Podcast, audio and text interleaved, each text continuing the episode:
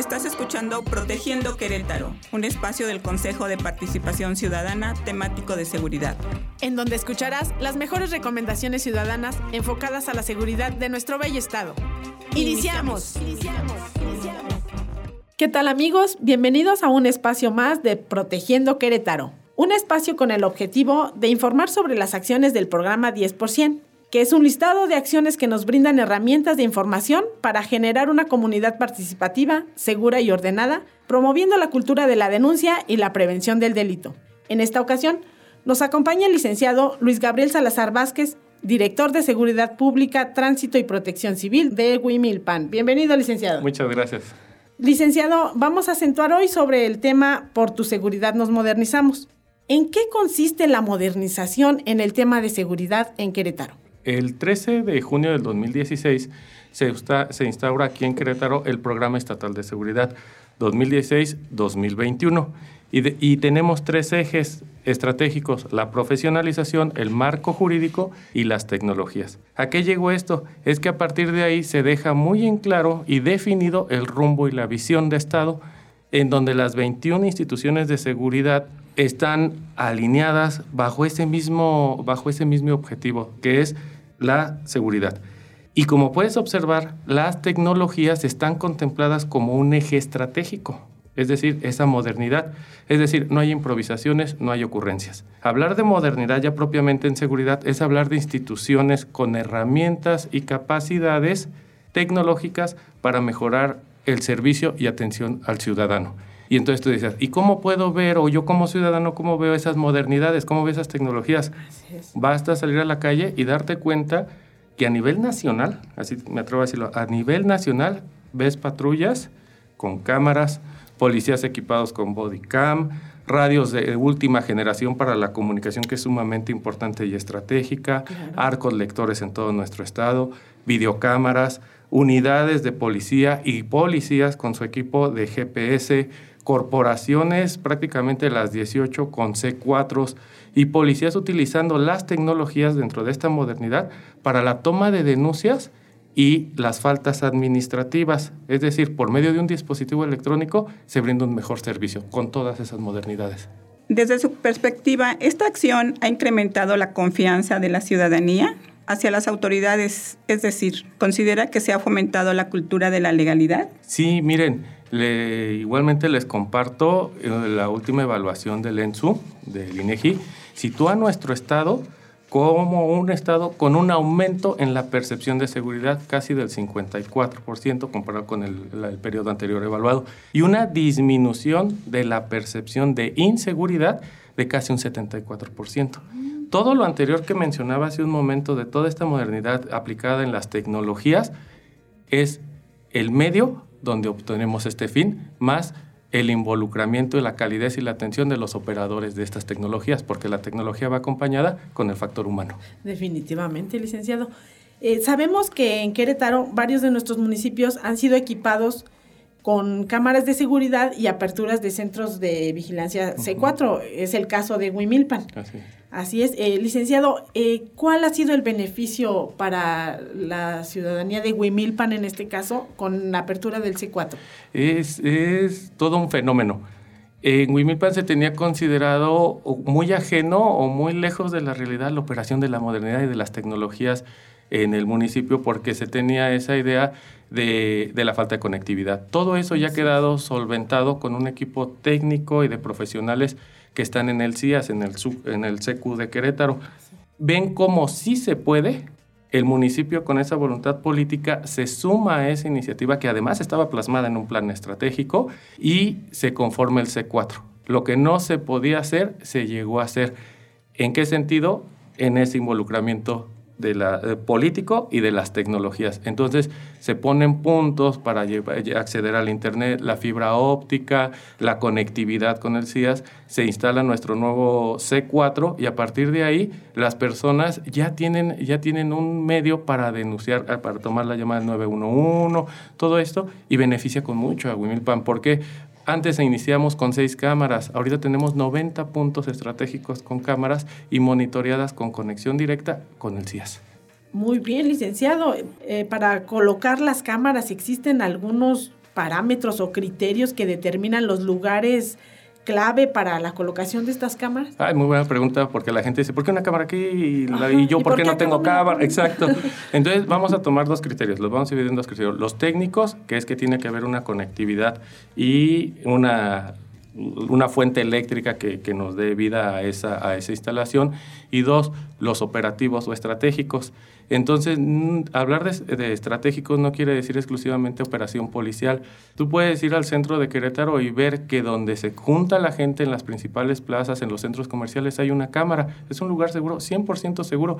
Sin embargo, esa concentración de personas es necesario vigilarlas también las salidas de nuestro estado, también para ver qué entra, qué sale, algunas otras calles. Entonces obedecen a enfoques estratégicos no solo de seguridad, sino también de protección civil y de atención y despacho de unidades. Cada cámara se convierte en ojos de la policía. Y esto obviamente nos genera una seguridad, una tranquilidad como ciudadanos, como vecinos. Así es.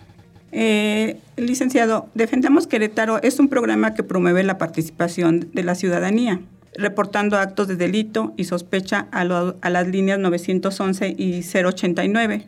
Esto ha incrementado la denuncia. Ahora existen más reportes de, eh, delitos. Eh, no necesariamente delitos. mucha gente confunde y piensan que el incrementar los reportes obedece a un crecimiento y no todos los reportes que llegan suelen ser o consolidarse como un delito como tal. El tener unas líneas de emergencia como es el, 080, el 911 y el 089 es una herramienta más para el ciudadano. Ahora el ciudadano tiene esa línea directa de comunicación con la autoridad para una atención. Se incrementan los reportes, sí, y de esos reportes vamos a descartar cuáles son procedentes, cuáles son improcedentes y cuál realmente obedece a, un delito como tal, que se convertiría en una atención más del policía para que por medio de la tableta, en caso de que fuera un delito patrimonial, tomara la denuncia. Eh, la página oficial de la Secretaría nos dice que hay un decremento en las llamadas improcedentes.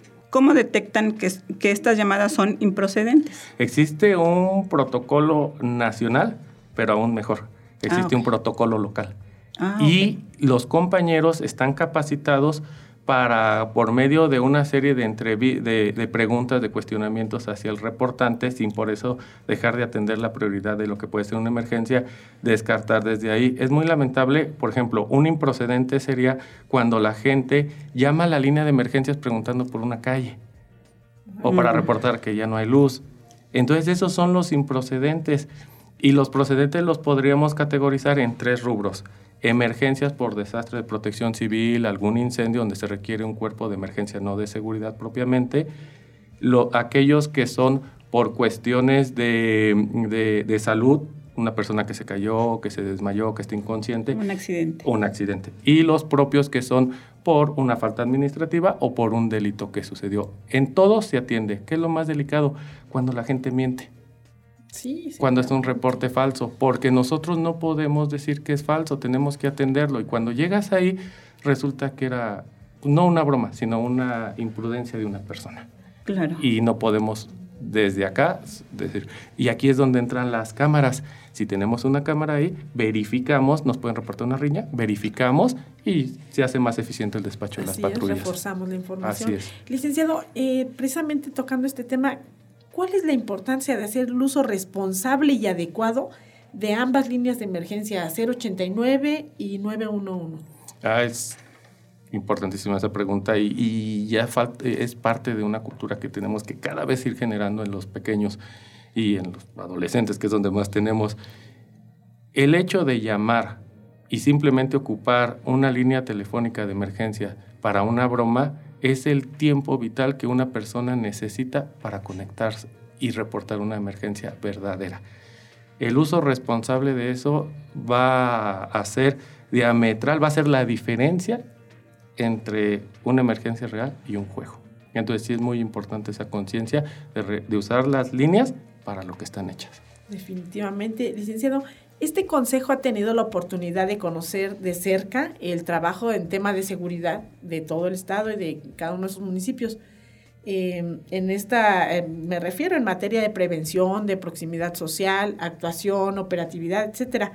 Entonces, eh, comprendemos que su trabajo es muy valioso, lo han hecho y, y créanme, o sea, lo aplaudimos. Pero por favor, denos algunas recomendaciones para el auditorio en las que la ciudadanía puede aportar a nuestras autoridades en reforzar la seguridad de las y los queretanos. La base y el resultado de esa operación que nos mencionas, el cimiento, son ustedes como ciudadanos. Tanto ese monitoreo como esa felicitación o esa, o esa observación de esa área de oportunidad es indispensable. Eh, lo que yo recomendaría es que no dejen de hacer eso que sigan confiando en, su, en sus instituciones de seguridad, existe un compromiso y sobre todo en Querétaro la seguridad es un derecho humano. Hagan valer ese derecho, porque ningún otro estado lo tienen y el compromiso de las instituciones para con sus ciudadanos es la prioridad, es la base. No dejen de confiar y sigan sumando, sigan sumando eh, a las corporaciones de seguridad, sigan siendo parte de la seguridad de nuestro Estado y eso es un aliciente y un motivador también como un proceso de evaluación. Tenemos que entregarles cuentas a ustedes. Pues muchas, gracias. muchas gracias. muchas gracias. De hecho, licenciado, pues agradecemos su participación aquí al licenciado Luis Gabriel Salazar Vázquez, director de la Secretaría de Seguridad Pública del municipio de Gumilpan siempre muy agradecidos con, tu aporte y recordemos, eh, auditorio, que tenemos que tener una cultura de legalidad, eso nos favorecería a todos. Eh, conocer la ley y obedecerla es una responsabilidad de todos los ciudadanos. Tengan bonito día, nos escuchamos en el siguiente episodio de Protegiendo Querétaro. Protegiendo Crétaro, un podcast del Consejo de Participación Ciudadana temático de seguridad. Comparte con más ciudadanos y ayuda en la construcción de un Crétaro más seguro. Encuentra nuestras actividades en la página oficial de Facebook del Centro Estatal de Participación Ciudadana de Querétaro.